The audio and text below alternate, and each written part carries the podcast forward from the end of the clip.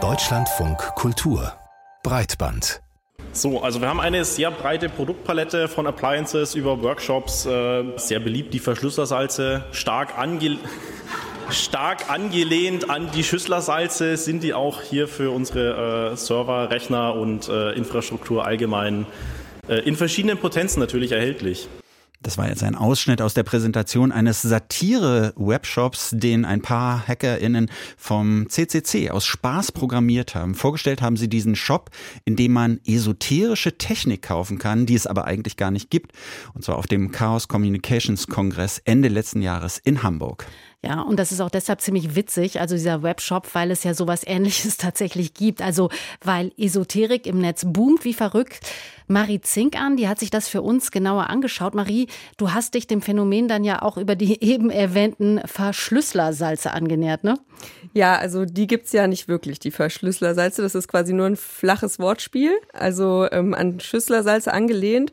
Äh, wer die nicht kennt, das ist so ein Produkt, so ähnlich wie Globuli. Das soll gesund machen, seelisch, körperlich.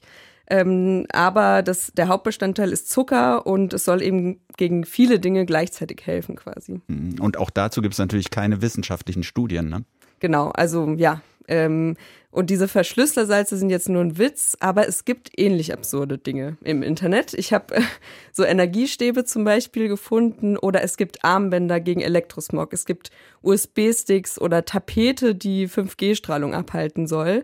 Äh, besonders witzig fand ich hier ähm, in einem Webshop, der Hexenladen heißt, habe ich gefunden, man soll Affirmationen als Passwörter benutzen. Ich kann es ja mal kurz vorlesen. Wenn man eine positive Affirmation als Passwort wählt, dann verwendet man sie oft mehrfach am Tag. Wie praktisch, zwei Fliegen mit einer Klappe. Wie schön. Kann man eigentlich sagen, dass es sowas gibt wie digitale Esoterik? Ja, ich würde schon sagen, ich habe das auch Pascal Siegers gefragt. Der forscht am Leibniz-Institut für Sozialwissenschaften äh, zu Spiritualität und religiösem Wandel.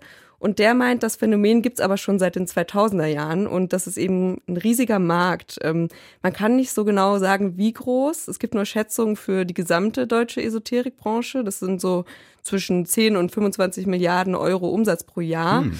Genau. Und äh, ja, und jetzt im, also Esoterik im Digitalen ist jetzt eben seit den 2000, 2000ern was dazugekommen, nämlich soziale Medien. Und er sagt, dass äh, die Esoterikbranche die besonders für ihre Zwecke nutzen kann. Der ganze Esoterikbereich beruht sehr stark auf direkten Interaktionen zwischen den Anbietern und den Klienten. Das ist natürlich in der Plattformökonomie viel, viel einfacher als früher. Früher brauchte ich dafür eine physische Infrastruktur, Tagungshäuser, vielleicht eine Praxis. Das ist alles nicht mehr nötig. Und ich kann, und das ist das Besondere an sozialen Medien, diese 1 zu 1 Interaktion, einen Eindruck davon erzeugen, obwohl ich eigentlich eine 1 zu vielen Interaktion habe. Genau, also dieses sich persönlich angesprochen fühlen ist in der Esoterik ganz wichtig. Das hat mir auch Katharina Nokun gesagt, die ist Publizistin und Netzaktivistin und hat darüber ein Buch geschrieben. Und sie sagt, bei Horoskopen zum Beispiel, wie man das kennt, das ist so total nichts-aussagend, aber trotzdem irgendwie habe ich das Gefühl, das passt genau zu mir. Diese Taktik gibt's ganz oft und die nennt man Barnum-Effekt. Äh, das ist benannt nach dem US-amerikanischen Betreiber eines Kuriositätenkabinetts. Also die Metapher hier nach dem Motto, es ist für jeden was dabei. Und diese Maschen, sagt Nokun, Nokun die gibt es eben in der Esoterikbranche, aber auch bei anderen unseriösen Life-Coaches oder Unternehmensberatern zum Beispiel. Und um nochmal nachzufragen, solche Maschen funktionieren besonders gut auf sozialen Netzwerken, ja? Genau, also Pascal Siegers meint eben, dass es einfacher ist, hier dieses Gefühl, für mich ist was dabei oder ich bin angesprochen herzustellen. Ähm, und das nutzen eben Anbieter von Seminaren, von Heilungen, Gurus, aber auch Influencer, die solche äh, Produkte vermarkten. Und auch fürs Vernetzen ist das total wichtig, soziale Netzwerke und Messenger, um eben ähm, Gleichgesinnte oder neue Klienten zu finden. Und Pascal Siegers meint auch, dass gerade geschlossene Gruppen in Messengern beliebt sind, weil man sich da sicherer fühlt, auch mit so randständigen Themen, die so ein bisschen in Verschwörungsideologie driften. Ähm, ah, ja, man, man fühlt sich sicherer vor der Kontrolle der Plattformanbieter und aber auch, man kann kontrollieren, wer die Inhalte sieht. Und wenn ich eben Vertrauen gewinne durch die Messenger ähm, und die Menschen sich persönlich angesprochen fühlen, dann kann ich denen auch Produkte einfacher verkaufen, natürlich. Und Katharina Nokun hat mir erzählt, es gibt tatsächlich auch esoterische Software. Ich habe auf einer Esoterikmesse auch mal so eine Aura-Fotografie machen lassen und da hat man dann so eine Persönlichkeitsanalyse dazu bekommen. Und dann habe ich mal ein bisschen recherchiert und es stellte sich raus, dass diese Analyse auf Grundlage einer Software erstellt wurde, also quasi so ein Textbaustein, wo Anbieter dann auch beispielsweise eingeben konnten, was für Produkte man kaufen soll, um dann halt irgendein Energieungleichgewicht auszugleichen.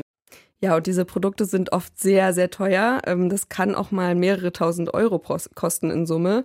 Und da sieht man eben, was wir eben gehört haben, diese Gadgets, das ist vielleicht witzig und harmlos, aber Esoterik kann eben auch gefährlich sein. Ja, vor allem, wenn man dafür dann unglaublich viel Geld ausgibt, ne? Und mhm. dann ja auch noch Dinge eventuell kauft, die überhaupt gar keine Wirkung haben oder im schlimmsten Fall auch noch irgendwelche Krankheiten oder vielleicht auch Gebrechen, die man eh schon hat, noch verschlimmern, oder? Mhm. Ja, äh, Katharina Nokun hat gesagt, es kann sogar tödlich enden. Also wenn jemand zum Beispiel Krebs hat und dann zu einem Heiler steht, äh, geht statt zu einem Arzt und bei Corona hat man das ja auch gesehen, wie gefährlich das sein kann, wenn es so in Verschwörungserzählungen abdriftet, wenn Menschen sich nicht impfen lassen zum Beispiel. Nochmal zurück zu diesem Begriff der digitalen Esoterik. Gibt es denn hier inhaltlich was Besonderes, was sich unterscheidet zur, zur analogen Esoterik? Also Pascal Siegers hat mir gesagt, dass es besonders dass die Form sich unterscheidet, ähm, dass die Inhalte sich an die digitale Welt anpassen in der Form und dass eben die sozialen Netzwerke und die Vorteile genutzt werden. Da gibt es zum Beispiel Witch Talk, äh, das heißt Frauen auf TikTok, die sich als Hexen bezeichnen und da kann man natürlich mit Videobearbeitung tricksen und quasi Magie herstellen. Aber von den Themen her gibt es eher die altbekannten Themen, also Astrologie, Anthroposophie und so weiter. Ja, um das nochmal zusammenzufassen, wie bei vielen anderen Themen auch, hat auch das Esoterische nochmal einen ziemlichen Push bekommen durch diesen Echokammer-Effekt in den sozialen Medien. Danke dir auf jeden Fall, Marie Zink, an für deine Recherchen zum Thema.